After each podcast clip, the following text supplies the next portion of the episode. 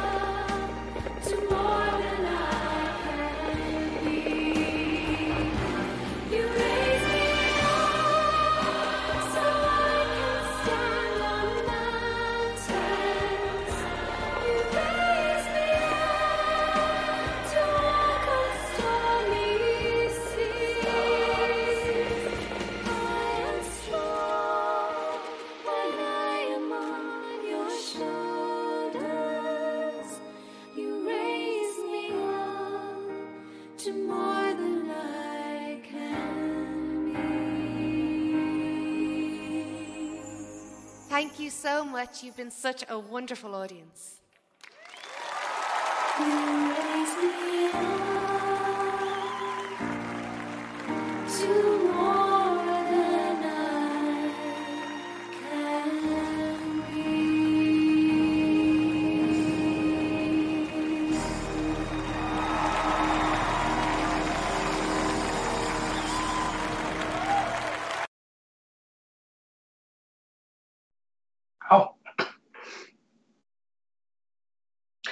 的，弟兄姐妹们好，战友们好，欢迎大家又来到我们这个第四十五期盾牌节目。今天呢，我们查考圣经的第呃约翰福音第十九章，就是十字架这一章。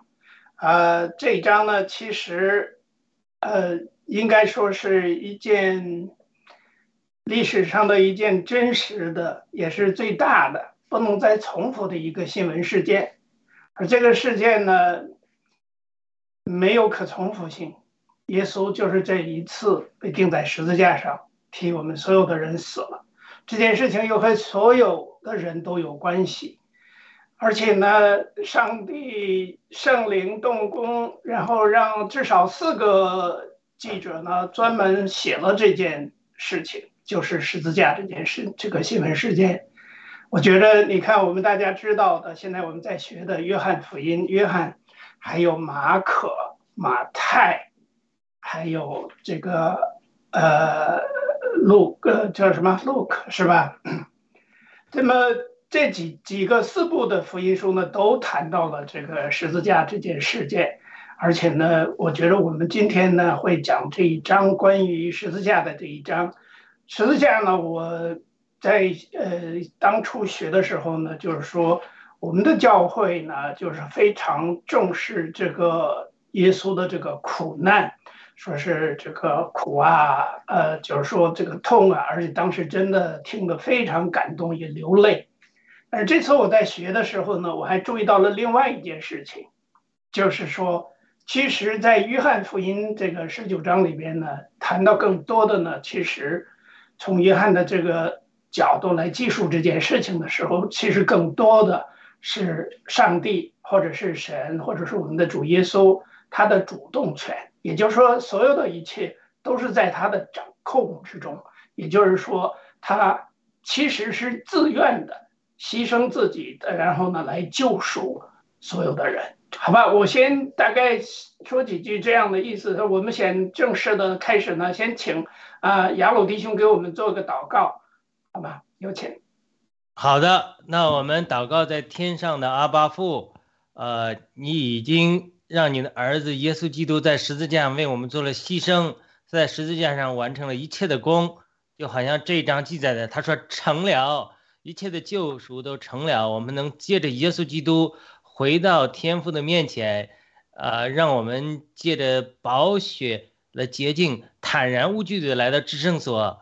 从天父上帝那里得怜悯、得恩典，做应试的帮助。你也在耶稣基督的名里差了保惠师圣灵来。今天我们读约翰福音十九章的时候，求你的圣灵光照我们，让我们看到这话中的精义，能够在灵里认识你的话语，成为我们今天每个弟兄姊妹呃灵里生命的供应，也供应我们。呃，听我们盾牌节目的每一个弟兄姊妹和战友们，让他们在里面得着加力，让他们的魂生命得着更新，让他们的生命盼充满了盼望和喜乐。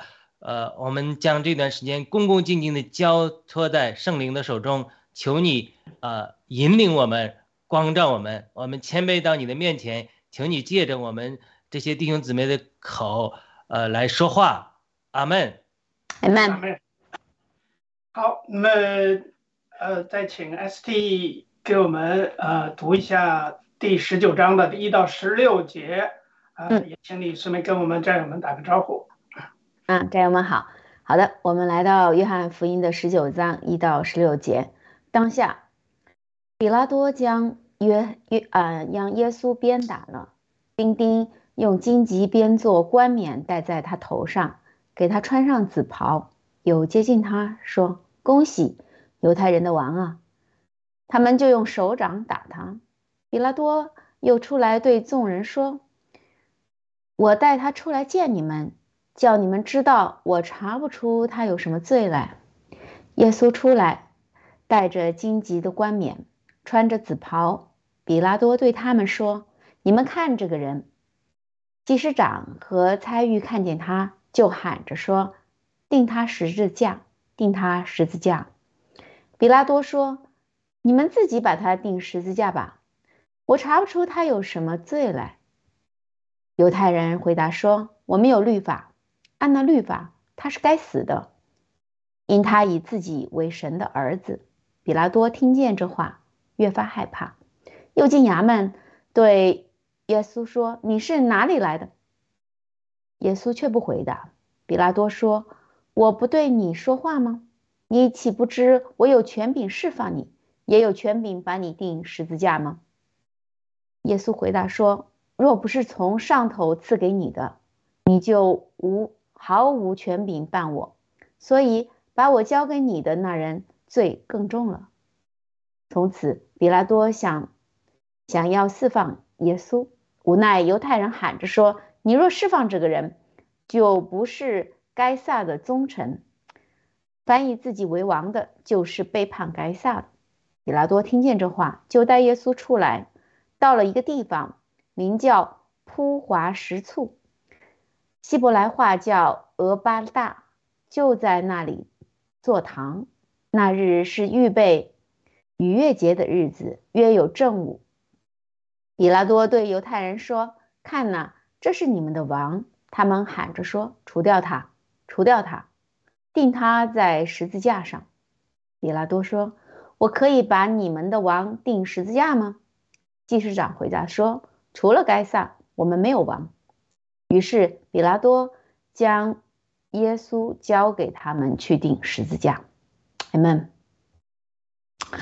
这这一章呢，其实啊，基本上就是比较清晰、很很有细节的去讲了一下这个啊，耶稣被审判和钉十字架的一个一个过程啊。啊，我大概分享一下，就是啊，他这里呢，首先他是嗯，用士兵这个二节的时候，士兵用荆棘编做那个冠冕戴在他的头上，给他穿上紫袍的这一段，其实是。对他的一个极尽的一个羞辱嘛，就是因为王就是戴上冠冕、穿上紫袍的，通常在那个时代。但是他们就是说，你既然是王，我们就给你做一个这种用那种编的那种冠冕，然后给他穿上紫袍子，然后还假装要恭喜他，其实是对他的一种羞辱了。但最后呢，其实这个嗯，比拉多其实他是不愿意去嗯去定那个呃耶稣的，因为因为他听见。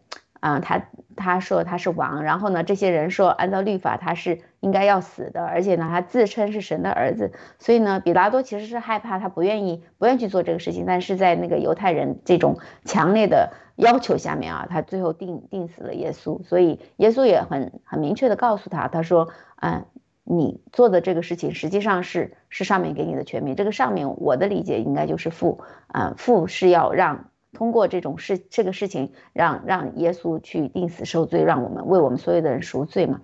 他说，所以呢，把你把我交给你的那个人是是的罪就更重。嗯，这个这个就是说，嗯，这个过程是他是必须要经历的一个过程啊。主耶稣也清楚的明白，他必须要通过死才能够让啊救赎我们所有的，把我们的罪都钉在十字架上。好，我大概就先啊这个经节部分，我大大概就先分享到这里，谢谢。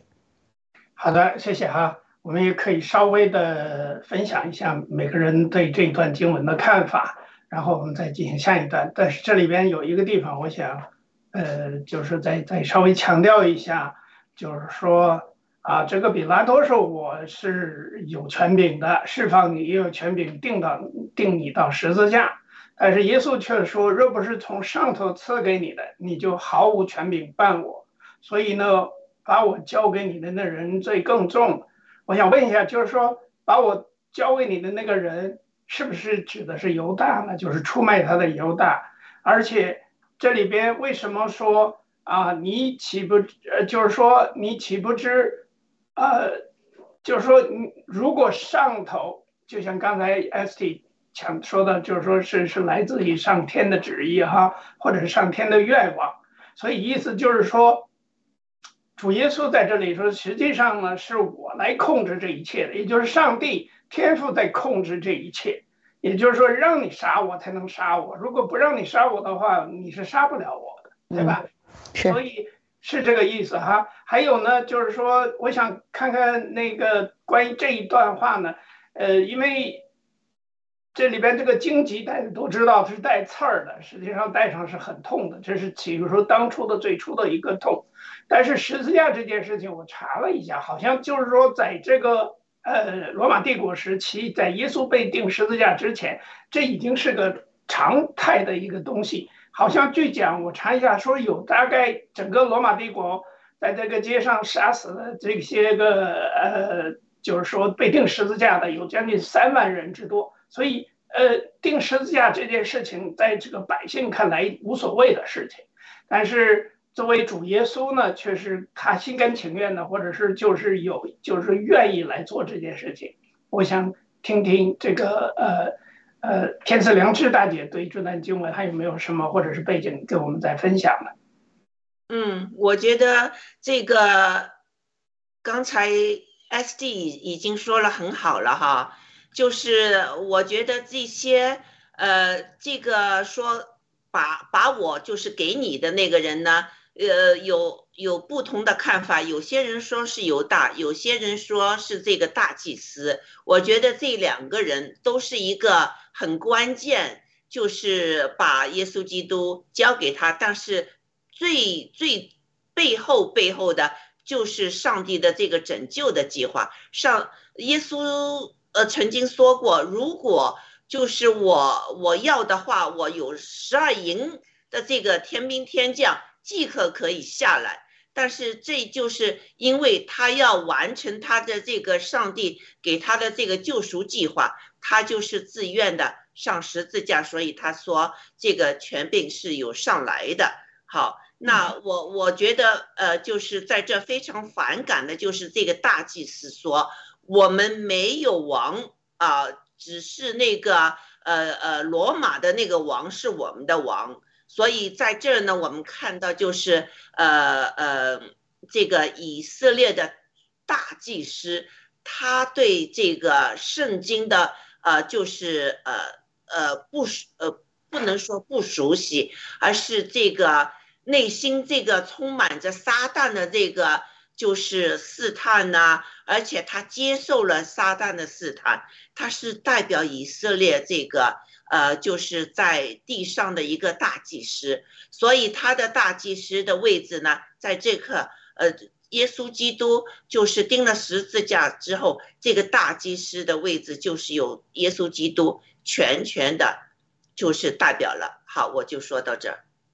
是啊，这里边呢，你看这个整个的这个新闻稿啊，记录的非常非常清楚。当时的背景，先是拿鞭子打，然后这里边有比拉多有一个地上的当时罗马人的这个总督或者是代表，对吧？呃，官方的或者是皇上的代表，然后呢有他的兵丁，最关键的呢还有犹太人，还有犹太人的王，他们以为这个耶稣根本就不是一个什么。呃，一个一个什么主啊，或者是天父上帝派来的天主，就是没有人知道他是神的儿子，没有人相信，或者说，所以呢，他们这些个兵丁来嘲讽或者挖苦他，然后还有那个这里边有一个众人，就是当地看热闹那些吃瓜群众，就是犹犹太人本身，犹太人呢更多的看重的是律法，另外犹太人有些人已经知道他行了很多神迹。但是还是要弄死他，这个这事情呢，就是说，呃，接下来呢，又又出现了这个最有意思的就是这些群众演员呢，就是当时他们就喊除掉他，除掉他，把他钉在十字架上。这些呢，就是说在历史事件发生的时候呢，往往就有很多很多这些个看热闹的人。呃，其实现在我们这个世道呢，就是说，包括。回头想想，就是习近平在世这一段时间，我们有时候一个事件发生了之后呢，这个中国的百姓呢，大家都知道，就是这个记忆非常短暂。有的时候，包括最近这个叫什么，呃，就就是这个刚刚死这个男孩，呃，气球，对，气球是一个现在这个新闻还不知道热热闹多久，最近几天都在讲这个气球的事儿，三个礼拜不知道会不会就忘了。然后这个还有中国那个就是被摘了器官的那个孩子，对吴信宇是吧？吴信宇对吧？他也是一样。对，还有这个所有的这些事情的话呢，就是热闹一下之后，回过头来就会忘掉，人们都不会当回事儿，而且有还有一些人就是为了看热闹才来的。那我想呢，请这个。呃，雅鲁啊，也跟我们分享一下这一段经文，看看你有什么特别想要跟我们分享的。好的，这个就跟我们当前这个中国的局势是一有类似之处啊。比如说，我们在疫情期间，这个大白作恶，对不对？这个到底是上帝给他们的权柄作恶呢，还是他们自己作恶？上帝有没有给他这个权柄？那我们一些基督徒说了，好了，一切的权柄都是从上帝来的，共产党它存在就是合理的，那上帝给了他权柄来欺欺压我们，呃，特别是有的基督徒是很属灵的角度来说，这是要试炼教会，好了，我们要顺服。那在这种情形下，那这个大白也好，或者文革的时候红卫兵也好，白卫兵也好，他作恶，他到底是有上面的权柄没有？所以他这个同样的情形来看，这里的这个呃这个呃讲了这个比这个主耶稣讲这句话，他说那些出卖我的人罪就更大了，因为他说了，他是跟比拉多说，是你有如果上面没有给你权柄，你办不了我的，所以他一定程度上主耶稣承认上帝给比拉多这个权权柄了，所以比拉多可以杀他，可以。这个呃释放他，呃这是神的旨意，但是呃像天赐良知大姐讲的，有人说他是犹大，那这里应有人说是盖亚法大祭司盖亚法，那可能是盖亚法的可能性比较大，因为是大犹大是把主出卖了交给大祭司，大祭司又把他交给这个呃呃比拉多，因为犹大已经吊死了，所以。在这种情形下，就是进入一个非常吊诡的问题，就是我们在这种情景中，我们是应该选择善还是选择恶？以及一个话题就是，呃，保罗是保罗讲的嘛？上帝不会以作恶以成善，他他是呃有的时候有一些环境，呃有一些权柄赐给人，然后能做一些事情，但是这也对我们普通的人，对个包括对盖亚法的这些人。他倒是一个试炼，看看你到底站在哪一边。所以我觉得个人就这主耶稣这句话也让我感到困惑。他首先他承认天上上头的确给了呃比拉多钱品，那他又说因此因此，所以呢，那把我这个呃出交给他的人那罪更大。那也可不可以说就是说至少在主耶稣的思维里面。盖亚法把他交给呃比拉多，并不是从上面出的权柄，这是我的猜测啊，就是他他罪更大了。那如果说那好了，那盖亚法说那好了，一人死，呃，我们以色列人都好，这好像是发语言一样，或者是说盖亚法说那我不做坏人，谁做坏人呢？我不作恶，上帝的旨意成就不了了，这个就不一定了。我我个人感觉这这种情形对我们每个人都是一个试炼。当我们在呃处在一个可做善可作恶的情况下，我们选择恶的话，呃，比如我们讲的白卫兵，你可以呃枪枪口抬高一枪头抬高一寸，不去作恶，你偏去作恶，那你说我作恶的行为要不要受到惩治？所以这是我我感觉的，我觉得即使该亚法不把主出卖，那在神的旨意里。主耶稣要上字架，因为主耶稣甘愿上字架，他这个事一定能一定能成就出来，不需要盖亚法，对，这么去作恶的，对不对？那盖亚法他觉得说啊，那我作恶是这个必须作恶的，因为什么？因为上帝把权柄交给比拉多，上帝把权柄交给我了，就这种，就是我们呃，往往有的时候会觉得呃，错误的认为，就就在教会比较多了，就是错误的认为上帝给我们一些属灵的权柄啊。或者说给我们去呃判断呃别人的事情啊，昨天一个弟兄还发给我某某人的视频，在上面呃把所一些人家教派的人定罪为异端呐，什么什么，当然他这个本来就是有争议的话题，说人家某些呃教会教导一些呃奉献的真理啊是异端啊，呃是是怎么怎么样等等。但是这个本来就属于教会的教义的不同，教派实行的不同，不应该去定罪，呃，人家的。我当然昨天想到这个情形，就是我们基督教里面的卫道者，有的时候也会犯盖亚法同样的错误，就是往往神其实并没有给我们这权柄，神给我们一个爱的，呃，这个这个角度吧。不是让我们处处去定罪别人或者彼此定罪，因为主说审判在我，对吧？一切的审判都最后归于主。那么该亚法在这里他自己呢担当了审判的角色，他其实他犯了一个很大很大的罪，就是僭越的罪。他讲耶稣基督是僭越，说以自以为神为同等，成为神的儿子。其实大祭司盖亚法犯了一个僭越的罪，因为神说说审判在我，不在大祭司，所以他没有得到神的权柄。他这个对我我打断你一下，好的，我讲完了。好，不好意思，因为这个从盖亚法的角度来说，大家知道，其实反犹太主义在最早的时候是起源于这件事情，包括啊大祭司。但是呢，现在想想的话呢，我们应该明白，就是说，你不能因为这件事情，就是因为犹太人杀死了耶稣基督，那么我们就应该排斥所有的犹太人，就像希特勒当年做的，这个起源也在此。但是要知道，犹太人也好，或者是大祭司也好，他是按照他的这个旧约的一些个律法来做事情，而且呢，理由呢就是说他们不认识耶稣基督是神的儿子，只是说他没有或者没有根据，能够没有没有办法去证实这一点，所以我们呢不必特别纠结关于这个呃盖亚法到底是不是犹太人呐、这个这个罪过的始始作俑者吧，因为杀了约束。但是呢，这件事情会造成这种教教会的之间的这种分裂。有的人呢会觉得，哦，我应该这样，他应该那样。但是我觉得呢，就是说我们在学习圣经的时候，我觉得我们就一切都以圣经本身的话，或者本身的一些个教义来教导呢，来就是神的来出自神的话语嘛，来解释有关的事情。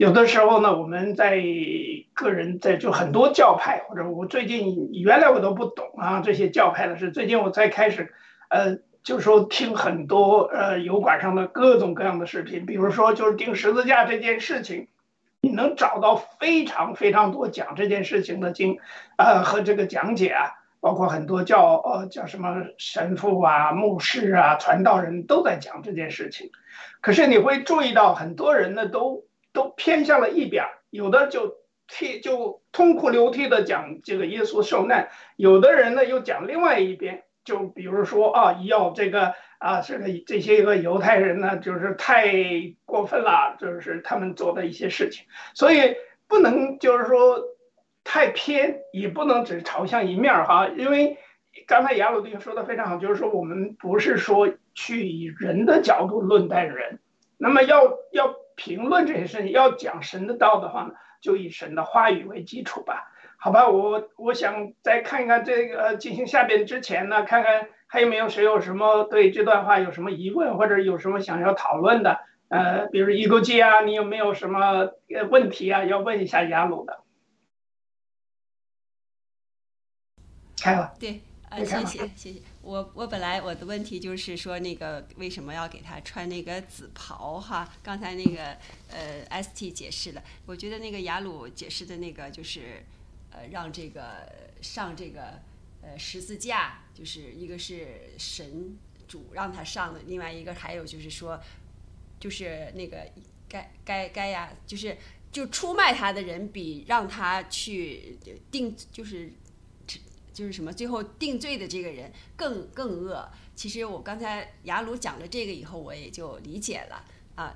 嗯，暂时没有了，谢谢。嗯，好的，谢谢哈。那我们就翻到下一张 PPT 吧。如果大家没有什么要补充的，我回头想补充再补充好了。我们就翻到下一张 PPT，我们来补充一句啊，啊，约你说补充一句，就刚才约瑟提到的反犹主义。主后四世纪的教父叫金口约翰，约翰屈索多摩这个人就利用就是提出了就是刚才约瑟讲的，他就认为呃犹太人既然定死了耶稣，他就推崇反犹主义，所以是教父，他还是早期的教，四世纪的一个教父，非常敬虔。结果呢，呃主后三七零至三八零年间，许多基督徒因此起来攻击犹太人，抢掠。并且焚烧了许多犹太会堂，但后来这个一直在欧洲流传，包括马丁路德金、马丁路德改教的时候极端反犹，所以这些都是呃教会错误神学导致的结果。我就补充这一点哈，谢谢。教父是指就是天主教的教父对吧？对，他是希腊东正教之父，被认为。OK。希腊教就是东正教的，叫金口，呃，约翰非常有口才，又又道德，个人苦行僧。结果错误教导之后，导致基督徒来我就暴力这这就是攻击犹太人。个就是仁者见仁，智者见智吧。你像那个叫什么，有个佛教里边讲一个叫地藏菩萨的，他也是让很多人地藏菩萨说前世是个女人，所以开了天目就有一个眼睛能够看到，他自己就许愿发誓，他说我要把地狱里所有的人都清空，然后我再去做什么什么什么事情。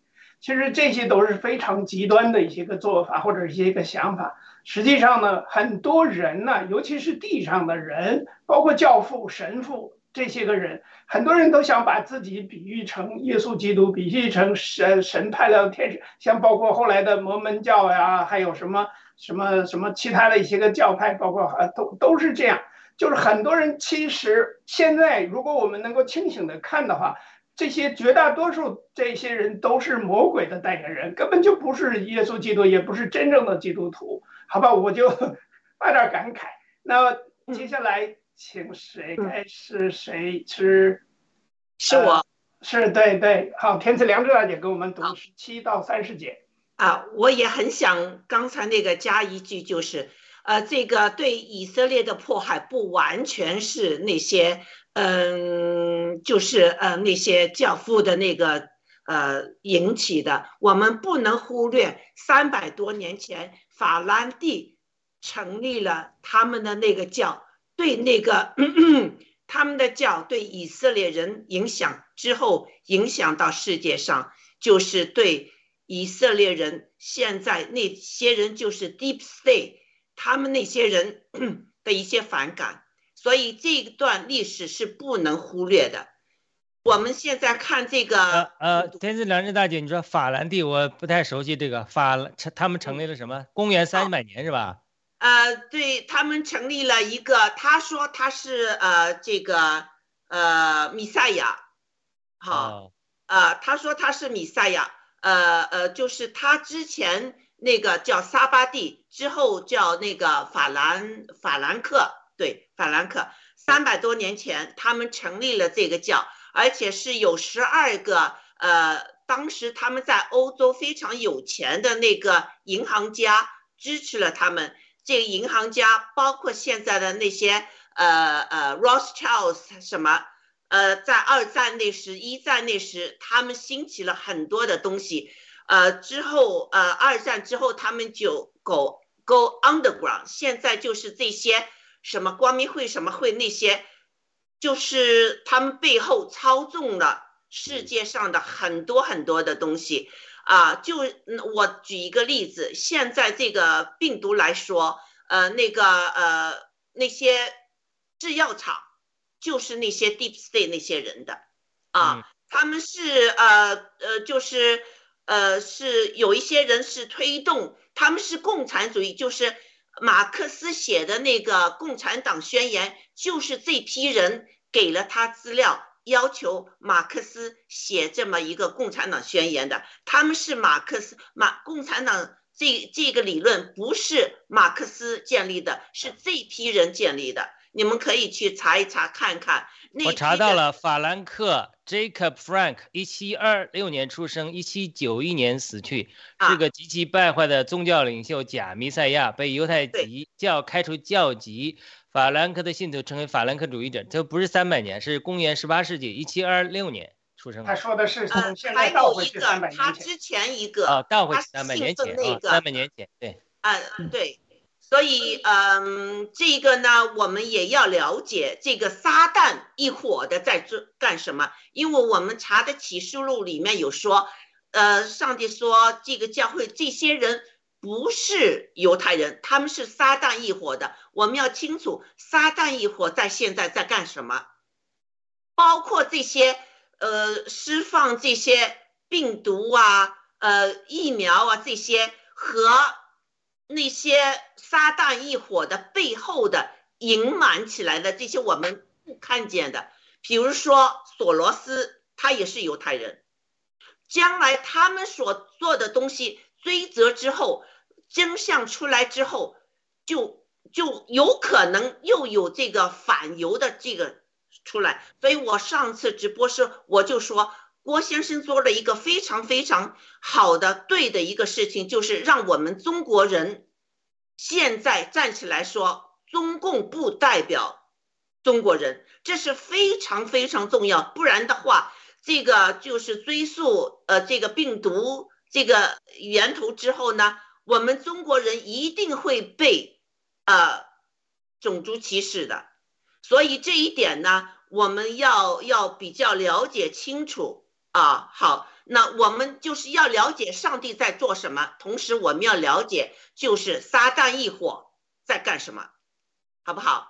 啊，那之后我就再再继续读哈，嗯，呃，这个十七节，他们就把耶稣带了去，耶稣背着自己的十字架出来，到了一个地方，名叫骷髅地，呃，希伯来话叫哥哥地，呃，哥哥他。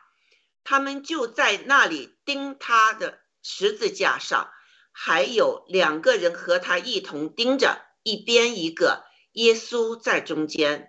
比拉多用又用牌子写了一个名字，安在十字架上，呃，写的是犹太人王拿撒拉人耶稣。有许多犹太人念这个名字，因为耶稣被钉。十字架的地方与城相近，并且用希伯来、罗马、西呃西利尼三样的文字写的。犹太人的祭司长就对比拉多说：“不要写犹太人的王，要写他们说我是犹太人的王。”比比拉多说：“我所写的我已经写在上面了。”呃，那兵丁呢？既然将耶稣钉在十字架上，就拿他的衣服呢，呃，分为四份，呃，每兵一份，又拿他的里衣，这件里衣原来没有缝儿，是上下一片织成的。他们就彼此说：“我们不要撕开，只要，嗯，您您您研究研究。”看谁得着，这要应验圣经上的话说：“他们分了我的外衣，为我的里衣，呃，研究。”兵兵丁果然这样做了，做了这件事。站在耶稣十字架旁边的有他的母亲与他的呃母亲的姐妹，呃，并格罗巴的妻子玛利亚和摩大拉的玛利亚。耶稣见母亲和他所爱的那门徒站在旁边，就对他的母亲说：“母亲，嗯，原文是妇人，看你的儿子。”又对那呃门徒说：“你看看你的母亲。”从此，那门徒就安他，就就接他到他们自己家里去了。这件事之后，耶稣知道。各式各样的事已经成了，呃，为了要使经上的话应验，他就，呃呃，就说我渴了，有一个名器盛满了醋放在那里，他们就拿着海茸沾点沾满了醋，呃，绑在牛藤呃牛膝草上，呃，送到他口，耶稣尝了那个醋。就说成了，便低头呃低下头，将灵魂交付给神了。嗯，比拉多呢？呃，我就嗯，怎么没声了？啊，好，他还用希伯来语、这个罗马和。呃，希利尼三种文字呢，写了一个牌子，安在这个十字架的上面，写的是犹太人的王拿撒勒人耶稣。比拉多呢，呃，就是用了三种文字都写在上面呢，目的是要让所有的人都能看懂。上帝呢有更大的计划，这三种语言呢并用呢，我相信指出了福音是给整个世界的。大祭司该亚法当然不愿了，对比拉多提出抗议。但比拉多那时回答：“我所写的我已经写上了。”啊，比拉多的妻子曾在梦中，呃，被上帝呢警告过他，呃，但犹太人喊你若释放了这个人呢，就不是该撒的忠诚，啊，凡以自己为王的，就是背叛该撒了。祭司长还说，除了该撒，我们没有王。比拉多害怕舆论，害怕那些那位。疑心很重的那个该撒王选择了杀了这个王，他选择了地位、金钱、社会舆论和好评和个人的安逸，然而他却失去了永生。呃，耶稣把他母亲托付给约翰，就准备离世。为了要使经上的话呢应验，就说我渴了。大卫王呢？呃，预言了钉十字架这一方面的具体的细细节。他在诗篇的六十九篇二十一节说：“他们拿苦胆给我当食物，我我渴了，他们拿醋给我喝。”这有牛藤草，也是一个非常有意思的啊东西哈。就是在第一次的逾越节，犹太人用牛藤草的干。将逾越节的这个羔羊的血呢，涂在了每家每户的门上，以避免死刑。后来呢，摩西用牛呃牛膝草干呢，也沾了血，洒在百姓的身上，以确认上帝与以色列所立的约。大卫呢，用牛膝草来表达赎罪之际，在诗篇的五十一篇七节说。求你用牛膝草洁净我，我就干净了。我觉得这是非常有意义的。他就是逾越节的那个羔羊，他的宝血能救赎我们。耶稣说成了。我个人的看法是，他完成了天赋托付的给他的这个任务，就是对抗这个罪恶、死亡和撒旦的战争。啊，这个已经是完成了。呃，路加记载了，说主最后的一句话说：“父啊，我将我的灵魂交在你的手手里。”天父已接受了这个活祭，成成全了他对世人的救赎计划。好，我就说到这，约翰，谢谢。谢谢哈。好，约瑟，这个呃，那我想再听听呃。S T 呀，对这段经文的理解或者是分享啊，我就是有一个小点想跟大家分享一下，因为这里呢，他其实说，嗯，就十八十八节的时候，他说他们，嗯，就在那里把他钉在了十字架上，然后呢，跟他呢同时的，其实旁边还有两个人，啊，一个呢，啊，一边一个，然后主耶稣在中间。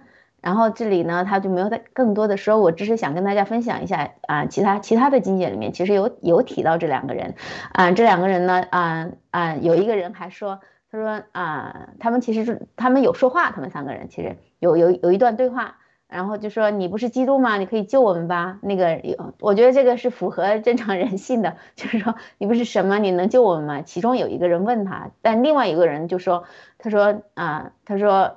我们做的事情，我们因为他那两个人是强盗，是强盗，他有介绍他们俩的身份啊。他说我们做的事情呢，是是因为我们应该受的惩罚。他说这个人呢，其实他没有做不好的事情，然后呢，他还他还他承认他是基督。他说耶稣啊，他说在你国降临的时候，求你纪念我。然后神那个耶稣就回了他一句话，他说，嗯，今日你就要与我同在乐园里。也就是说，其实另外一个人是，嗯嗯是。就是他是其实是信主了，在那个时候，就是最后主还 传了一次福音，这个这个呢，这个点呢是想跟大家一起分享的。好，我就先说到这里，谢谢。好，那有请雅鲁。好的啊，大家分享都很好啊。那我刚才也是听那个天赐良知大姐讲到，这个比拉多的太太曾经被神在梦中提醒，所以这个也是让我感到困惑啊。就是说，其实。呃，神为什么要提醒比拉多的太太呢？那说明，呃，并不希望去比拉多去作恶，对不对？所以那这个时候是是不是比拉多还是拣选错误了，还惧怕人了？所以这个问题，呃，真的是让我们呃感到警醒，就说其实我们其实所有的事情就是个拣选。你无论是在伊甸园里，亚当有一个拣选，或者我无论我们面对福音呐、呃拒绝也好，接受也好，也是个拣选。那我们今天基督徒活在每天的生活中，活在这个世界上，我们都要做这个拣选。像格罗西三章讲的，我们倒是拣选天上的事，心中思念天上的事呢，我们还是思念地上的事，对吧？呃呃，保罗也讲了，我们心思要治愈灵，就是生命平安；心思治愈肉体，就是死。就是其实我们呃每次都有这个我们的拣选是十分十分重要的。呃，很可惜，很多圣经中的人物他们做出了错误的拣选，这其实为什么记载在圣经里，也是给我们后人的一个警示。好的，谢谢。好的，呃，大家都说的挺好啊，我呢就再补充两个地方吧，因为我开始就说过，这篇经文呢就像一个新闻稿一样，其实它在很大程度上给我们描绘了当时的一个很，就是说当时的情景，就做具体的这个描述，而这个描述差不多是应该说是永恒的，因为这已经两千多年了，很多人都在看这段圣经，都学过这段圣经。我想提两个地方，一个呢。就是说，当时在主耶稣钉十字架的时候，身边的人有四个卫兵，对吧？他们分了主耶稣的衣服，不光是外衣给分了，连里衣也分了。因为在其他的经文，我记得有说过，他要拿了你的那外衣，你要把里衣也给他。这件事情呢，就是说，想想这些个这些个，为什么要把他的里衣都分了呢？其实。有有四个男人，对不对？剩下的人在哪儿我就不知道了。但是这里边提到了一个一个门徒，这个门徒呢，我觉得就是写这本书的这个约翰，就是使徒约翰。那么这里边，因为他提到了哈，他说这个四个女人，你看啊，有站在耶稣十字架旁边的，有他母亲。就是这个他的生他的这个母亲玛利亚，对吧？然后还有他母亲的姐姐妹，这个姐妹应该就是呃那个门徒的母亲，就是约约翰的母亲，也就是呃玛利亚的姐姐，我忘了叫什么名字了，是吧？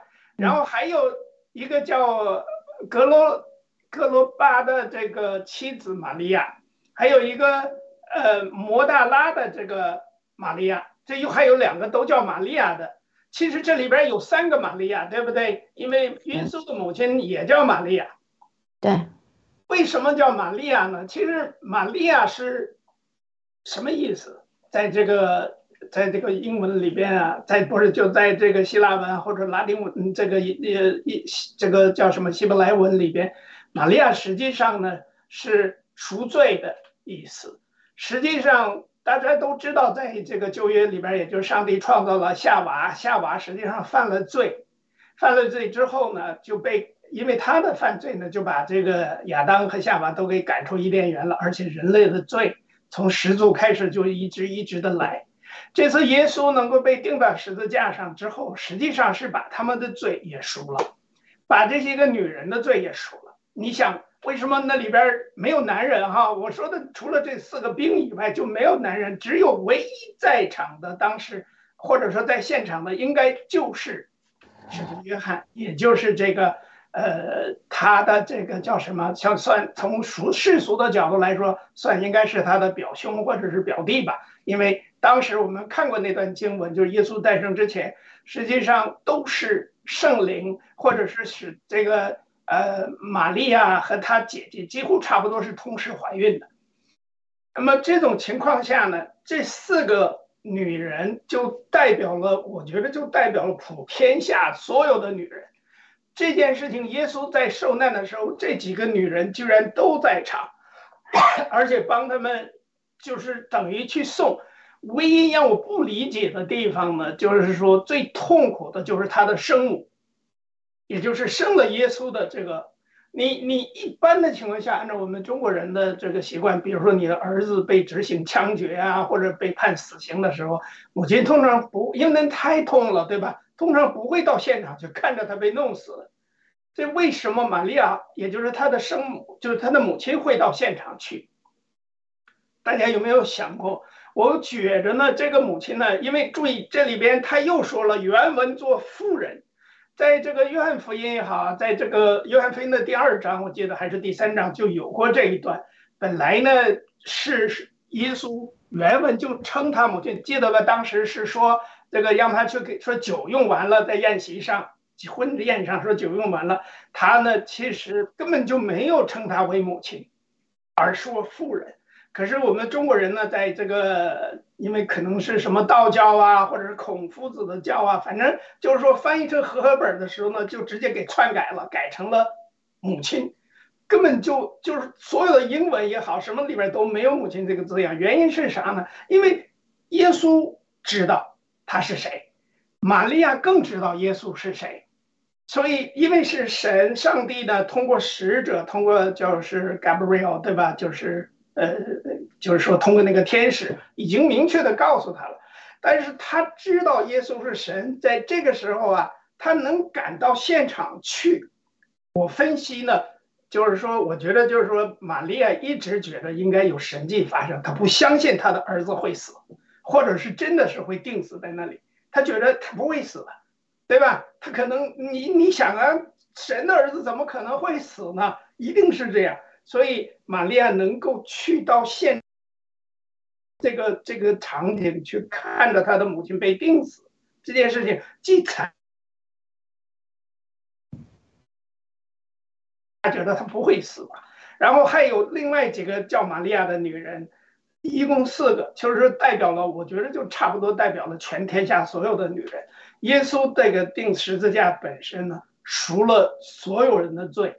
当然也包括赎了最初犯罪受这个魔鬼来来诱惑吃了那个智慧果的那个亚夏娃的这个罪，这是我觉得这一点呢，就是我想在这里稍微稍微提一下的个这个地方，大家还有什么补充？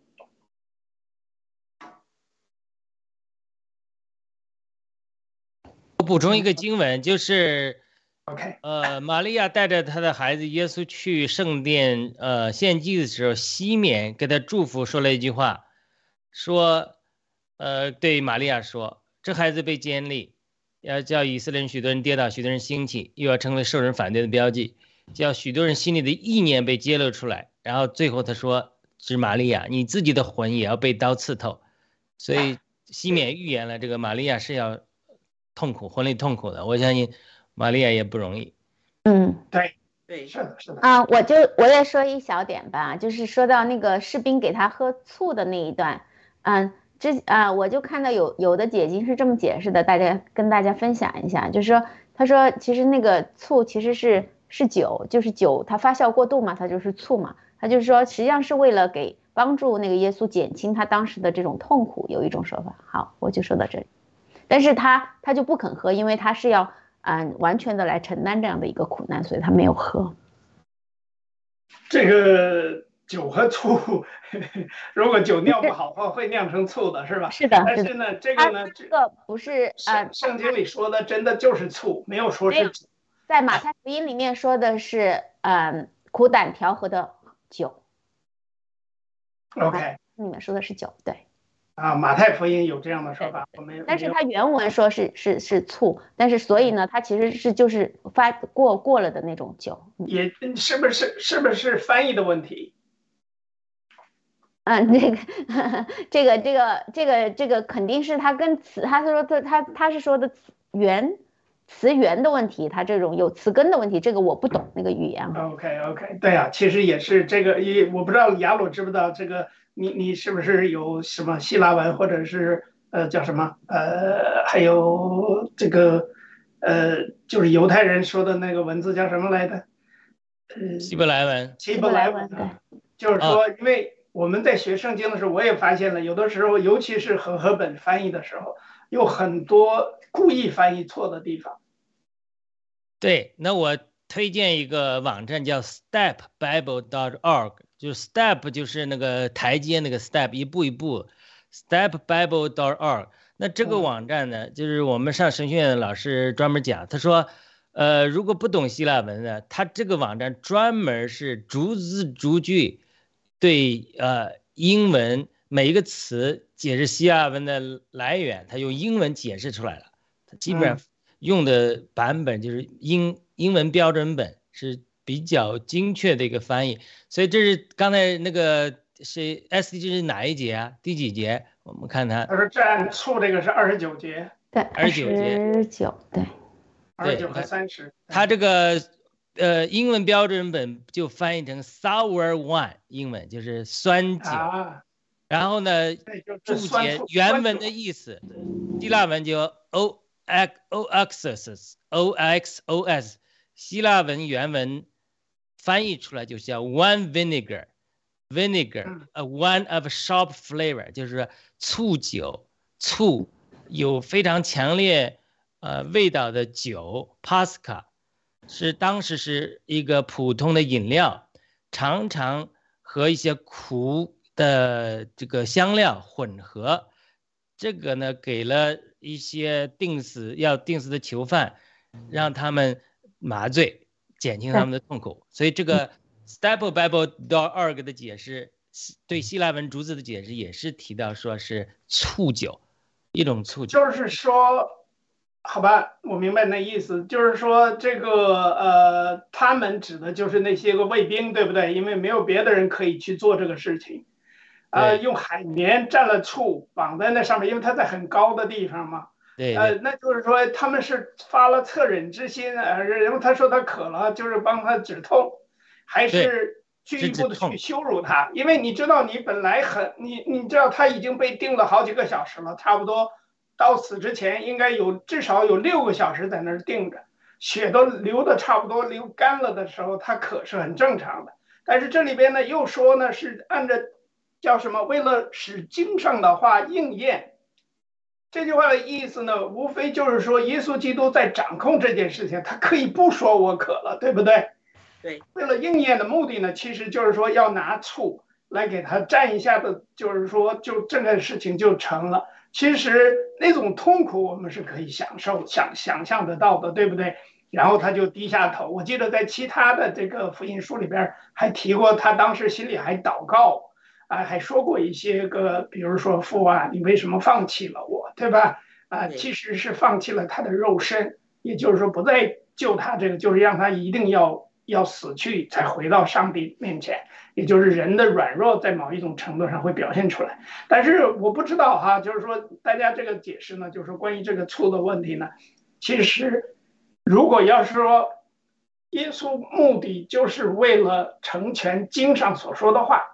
也就是说，证实呢这些东西在圣经的，就是原来神已经预表了，包括不管是对弥撒亚也好，还有对这些个先知的一些个预言也好，就是要完成他的救赎的这个任务。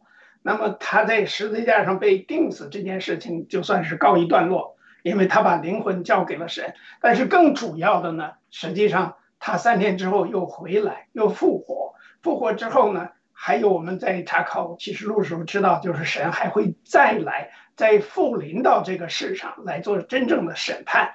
所以整个的这样的经文呢，那么我就不想再追究这个到底是这个这个处到底是出于好意呢，还是出于恶意呢？我就不知道了哈，因为各种解释都有，这也没关系。但是重要的是，表明了。神本人呢，他是有主动权的，他完全可以说我没渴，我就不喝这东西了，对不对？你不能硬给他，而且给了他，他也可以不喝呀。他说他尝了那个醋，对不对？原文做受了那醋，受了其实就是说他他是有一个被动，我感觉这个受是有了个被动的含义，也就是说，你你要是渴了的话，给点水喝不是更好吗？为什么要喝醋呢？喝那种又涩又苦的醋呢？有人说是止痛，我觉得止痛这件事情有点太牵强了，这是我个人的看法哈。行了，那么我们因为时间关系，我们就再进入最后一部分吧，好吧？下面是谁该，呃，该谁读了？雅鲁是吗？好的，我我刚才那个约瑟呢，我那个醋的我还是回应一句啊，他这里根据知道 Stable Bible 到二个说，当时的风俗就是给定死的死囚犯。和这个减轻他们的痛苦，所以他这个跟主耶稣说成了是完全逻辑上连在一起的，就是主耶稣就好像一个播种机一样，他做的任何一件事情，就刚像西缅那个预言的，就让一部分人跌倒，一部分人兴起，每个人对他的态度就决定了他们到底是得着生命还是拒绝救恩。所以这个病定有有可能一个善良的病定，像类似公检法抓住战友的时候，他给战友杯水喝，他就是说他善待了主耶稣。其实这个时候就和那个善待主的强盗一样，这个人就可能得着救恩了。所以主耶稣他只要为了一个迷失的羊，为了人类一个迷失的羊得拯救，他都愿意上十字架。所以因此这个人给他一个善举，给他一杯水喝，来企图来善待主耶稣最软弱的善待他的时候，主耶稣就又把救恩呃领导他。所以他这非常合逻辑，他因此他说成了。因为什么？因为他所做的就像西缅预言的，让一些人呃兴起，一些人跌倒。这个人我相信也可能真的得着生命了。好了，我们读下面一段啊，读下面一段，呃，最后一段，很快读一下。三三十一节，犹太人因这日是预备日，又因那安息日是个大日，就求比罗多、比拉多叫人打断他们的腿，把他们拿去，免得失手当安息日留在十字架上。于是兵丁来。把头一个人的腿与将，并与主耶稣，并与耶稣同定第二个人腿都打断了。只是来到耶稣那里，见他已经死了，就不打断他的腿。唯有一个兵拿枪扎他的肋旁，随即有血和水流出来。看见这事的那人就做见证，他的见证也是真的，并且他知道自己所说的是真的，叫你们也可以信。这些事成了，为要应验经上的话，说他的骨头也一根也不折断。经上有一句话说：“他们他们要仰望自己所扎的人。”这些事以后，有马亚利马太人约瑟，就是耶稣的门徒，只因怕犹太人，就暗暗的做门徒。他来求比拉多把要把耶稣的身体领去，比拉多允准，他就把耶稣的身体领去了。又有尼哥底母，就是先前夜里来见耶稣的，带着墨药和沉香，约有一百斤钱来。他们就按照犹太人殡葬的规矩。把耶稣的身体用细麻布加上香料裹好了，在耶稣钉十字架的地方有一个园子，园子里有一座新坟墓，是从来没有葬过人的，只因是犹太人的预备日，又因那墓坟那坟墓近，他们就把耶稣安放在那里。好的，我简单分享几句，就是说这里真的是主耶稣钉死之后，呃，约翰对当事人记载了一系列的应验。预言的话语，包括他的腿一根的一个骨头都不可折断呐，以及经上说他们仰望自己所扎的人呐，这个罗马的呃兵丁扎了他的肋旁。但启示录的时候讲了他们仰望自己所扎的人，有一天犹太人认识的耶稣基督就是他们弥赛亚，他们把他扎死了，他们会悔改痛悔哭泣的。呃，这些呃非常有意思，而且三十五节特别说。看见这事的那人应该指约翰，就做见证，他的见证也是真的，并且他知道自己所说的是真的，这样你们也可以信。他反复强调他自己真的是见证的。耶稣定死之后流出了水与血，这个呃，我们以前教会的解释就是说，血与水它是分别预表救恩和洁净，因为我们一般的人。来讲，血是呃和水它浓在一起的，对吧？融在一起的。但是主耶稣他却就有血和水呃流出来，这是非常呃这个非常这个奇特的一个情景。那血可能说到我们这个呃除去我们的罪，而水呢是洁净我们这个生命，就好像我们进到旧约的帐幕的外院子的时候，先是有铜祭坛。来洗去这个洗净我们的罪，献上祭牲，然后再有洗濯盆，祭司在那里洗涤他们的污秽。所以这个是不是也是一个属灵的图画？讲到耶稣在十字架上钉死的时候，呃，不仅除去了我们的罪，也除去了我们世界上的一切的污秽。按照保罗所讲的，我们在十字架上，我们不仅我们的罪，呃呃被除去了，而且除去了我们一切的邪情私欲和肉体。我们已经与基督同定十字架，现在活着的，甚至不再是我们了。所以这是一个属灵的一个事实吧。呃，我先分享到这里哈，其他其他的嘉宾再分享好了。好，看谁来再分享一下。那呃，天赐良知大姐吧。啊，好，这个坟墓呢，这个呃，约约翰呢，他没有就是详细的说那些情况哈。其实，呃，这个坟墓呢，就是那个呃，我们记得耶稣基督他背着十字架，呃，这个要上这个上山到这个地方哈，结果他背不动，他就跌下来了。有一个人呢，就是在旁边一直跟着他看的那个。有钱人呢，他帮他拿背起了十字架，就继续走这样的哈。这个坟墓呢，就是这个有钱人呢，他为自己准备的啊。之后呢，就是呃，给了这个十字架呢，呃，给了这个坟墓呢，给耶稣基督啊，就是呃葬，就是葬在这这个地方的。好，那我就补充这么一点点哈，谢谢。好的，其实这个三十八节说到两个人，一个是呃亚马呃亚利马泰人约瑟，呃也是基督的门徒，但是呢，因为他害怕犹太人，就暗暗的做门徒，他并没有公开的承认他是耶稣的门徒。对，我估计还有一个人就是叫什么呃这个叫尼哥底姆，他呢。前一夜呢，就是先前夜里边去见了耶稣，带着墨药和沉香约一百斤前来，什么意思？就是说，呃，这两个应该都是年龄比较大的男人了。这也是在这一节这一段经文里面提到的，就是两个像样的男人。还有一个就是写这篇报道的，当时亲临现场的，我们知道这应该是就是约翰福音，因为约翰本身写的嘛。也就是这个使徒约翰，这两个人，一个叫约瑟，一个叫尼格迪姆，是吧？这两个人呢，蛮有意思的。这也是后来都是耶稣已经死了之后的事儿，可能到了晚上了，他们两个才跑出来，因为害怕嘛，怕受牵连，对不对？另外，这个人的性格也也看出来，这个约瑟呢，本身就胆小怕事，然后呢，就是躲起来，暗暗的做门徒，而也蛮可爱的，就不敢公开做，还偷着做门徒。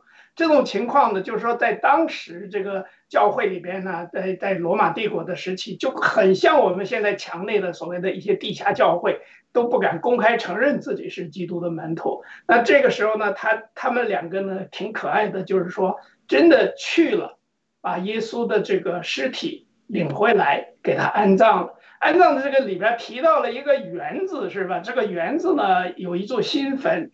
这个新坟是干嘛的呢？我也不知道。就是说，为什么会有个坟？反正我觉得这个新坟的意思就是说，人还没死的时候给自己准备的坟。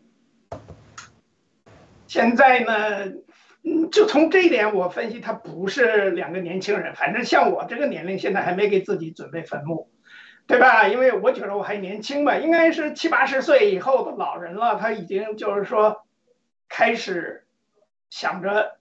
要要自己给自己买块墓地了，对吧？现在我知道在加拿大前一段时间，卖一块大概五十厘米就半米这么见方的一块墓地要十万加币，就是等于你把你的骨灰盒能放进去，尸体是五十五十厘米就半米那么大的地方，你是放不下尸体的，对不对？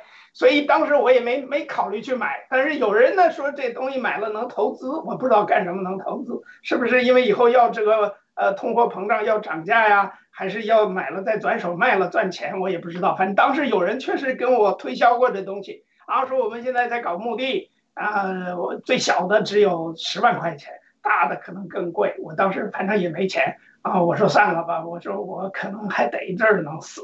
但是这里边能看到的就是这两个老人家呢，已经估计情况是这样，所以他去那个园子里头，这个园子里头这个园主人是谁？我让我想到了这个呃，耶稣安葬的地方，会不会暗示着这个呃，旧约在启示录里边提到的伊甸园，是不是在那里呢？重新又兴起来神的国，这也是我在这里边稍微的补充的一点。呃，这两个男人呢，其实想想蛮让人敬佩的。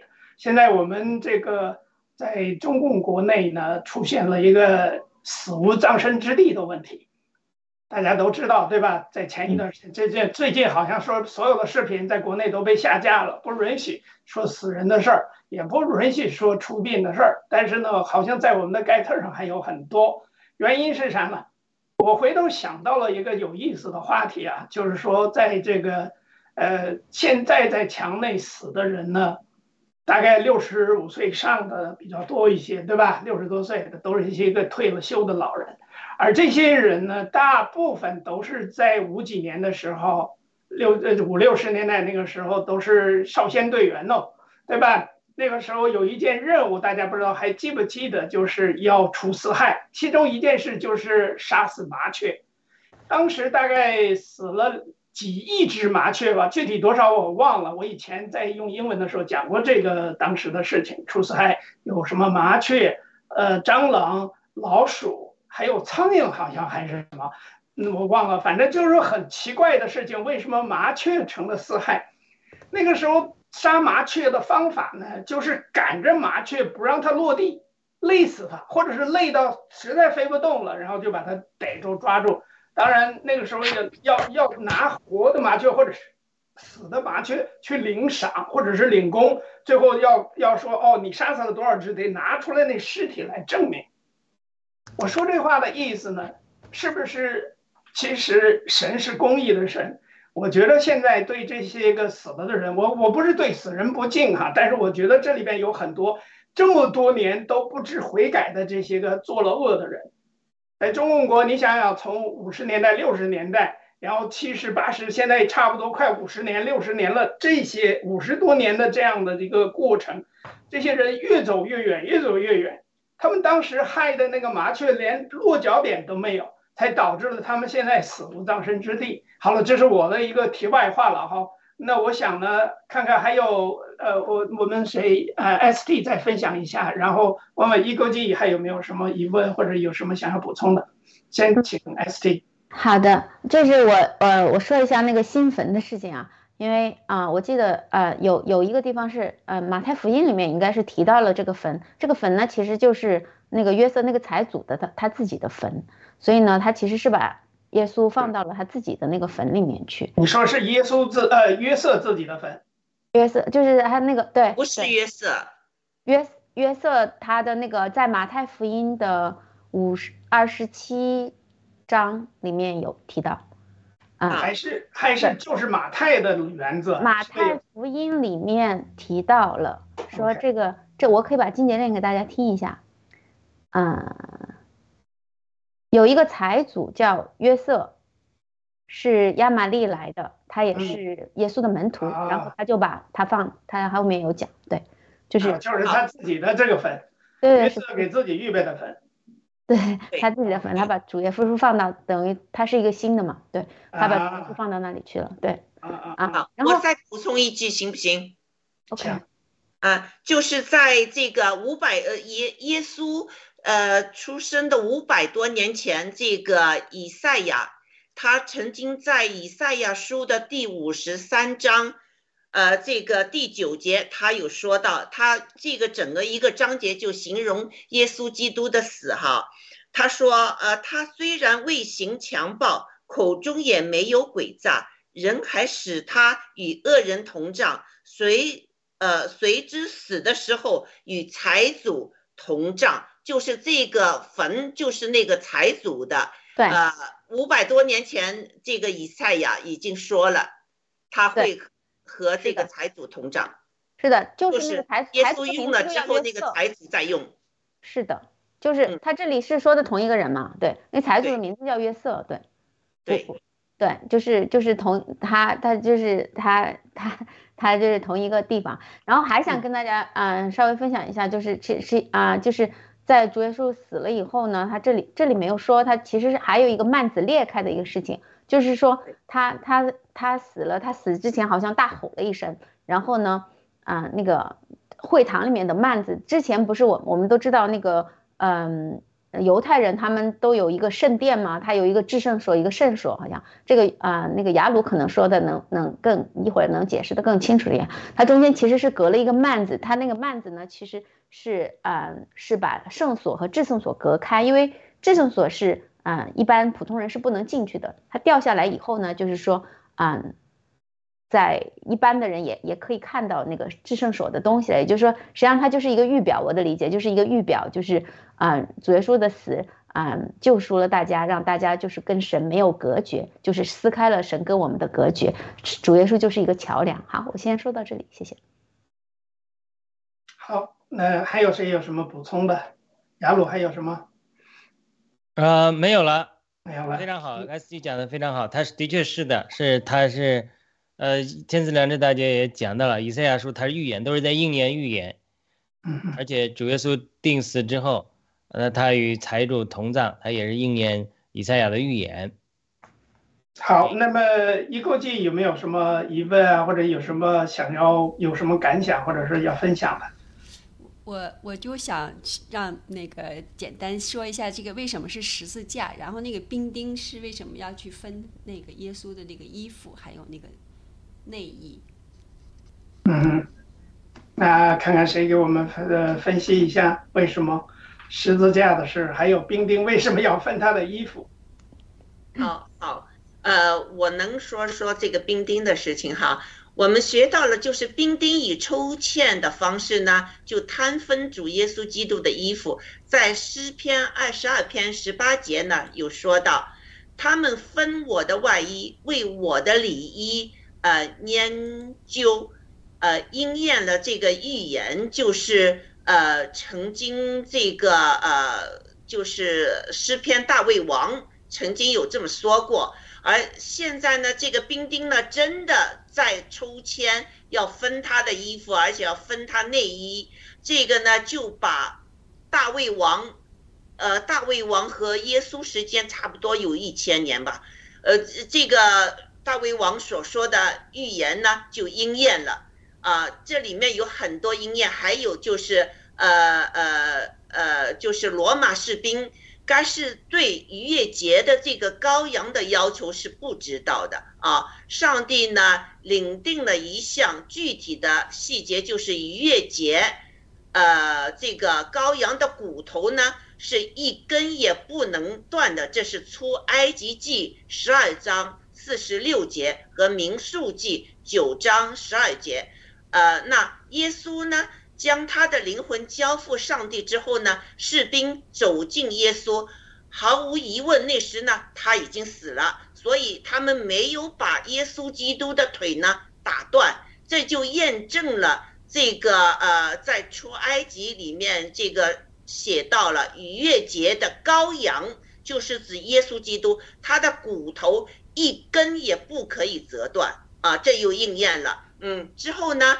呃，就是呃呃，还有一个呢，就是那无情的呃丁兵呢，用枪扎耶稣的肋旁，呃，就是呃这个肋旁就有水有血出来了啊，呃，他们只想核实耶稣基督真的已经死去了，但上帝接着这个士兵来应验他通过先知所说的预言，就是以赛亚。呃，五百多年前谈到耶稣的死时候说，他为我们的过犯受死，为我们的罪恶压伤，因他的受死，呃，受的刑罚，我们得安危；因他受的呃鞭打，我们得医治。那这个呢，呃，以赛亚书这个又应验了，还有而且主前四百年那个先知。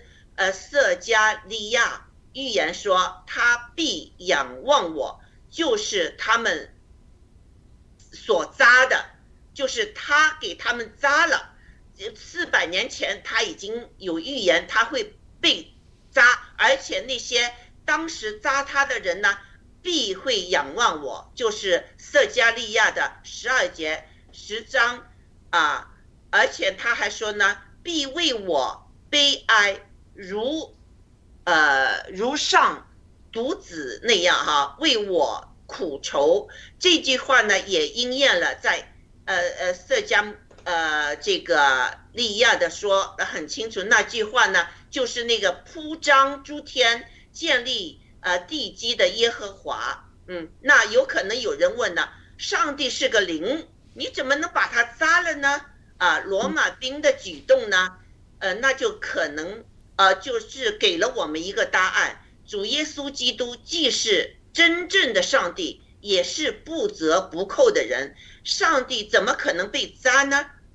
而且在彼得向人传耶稣基督受死和重复呃和和复活这件事上，很多人听了之后呢，觉得扎心。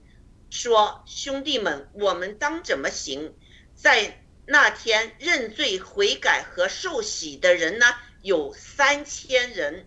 这在《使徒行传》第二章三十七节、三十八节和四十一节里面有说到了。所以这些呃旧约旧约上的那些所预表的话呢，在耶稣基督的死的这个过程中呢。全都应验了，所以我们相信的这个圣经呢，不是说几百年以后啊靠口传下去那出来的一一些呃什么书啊什么的，这是约翰当时在场看见的啊，他写下来的这本书呢，而且又应验了一千年前、五百年前、四百年前呃这些呃话语呢，所以这个是可信的。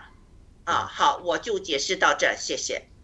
好的，我分享一句啊，就有没有可能就是说，因为这里很多都在应验先知的预言，而且非常有先知性的预表的意义。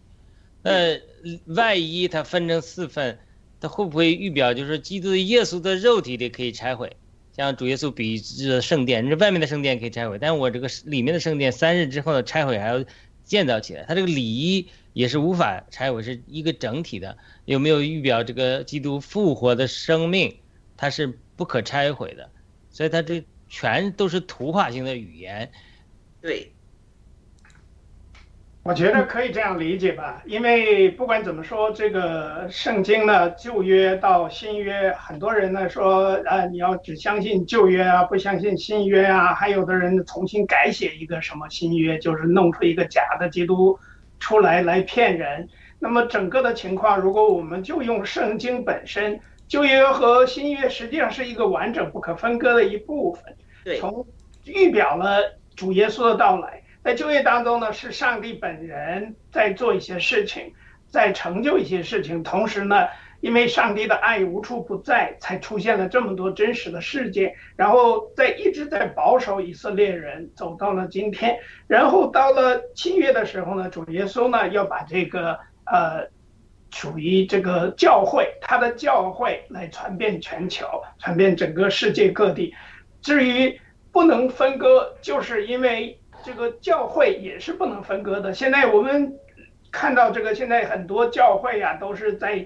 彼此拆台，你说我的不是，我说你的不是。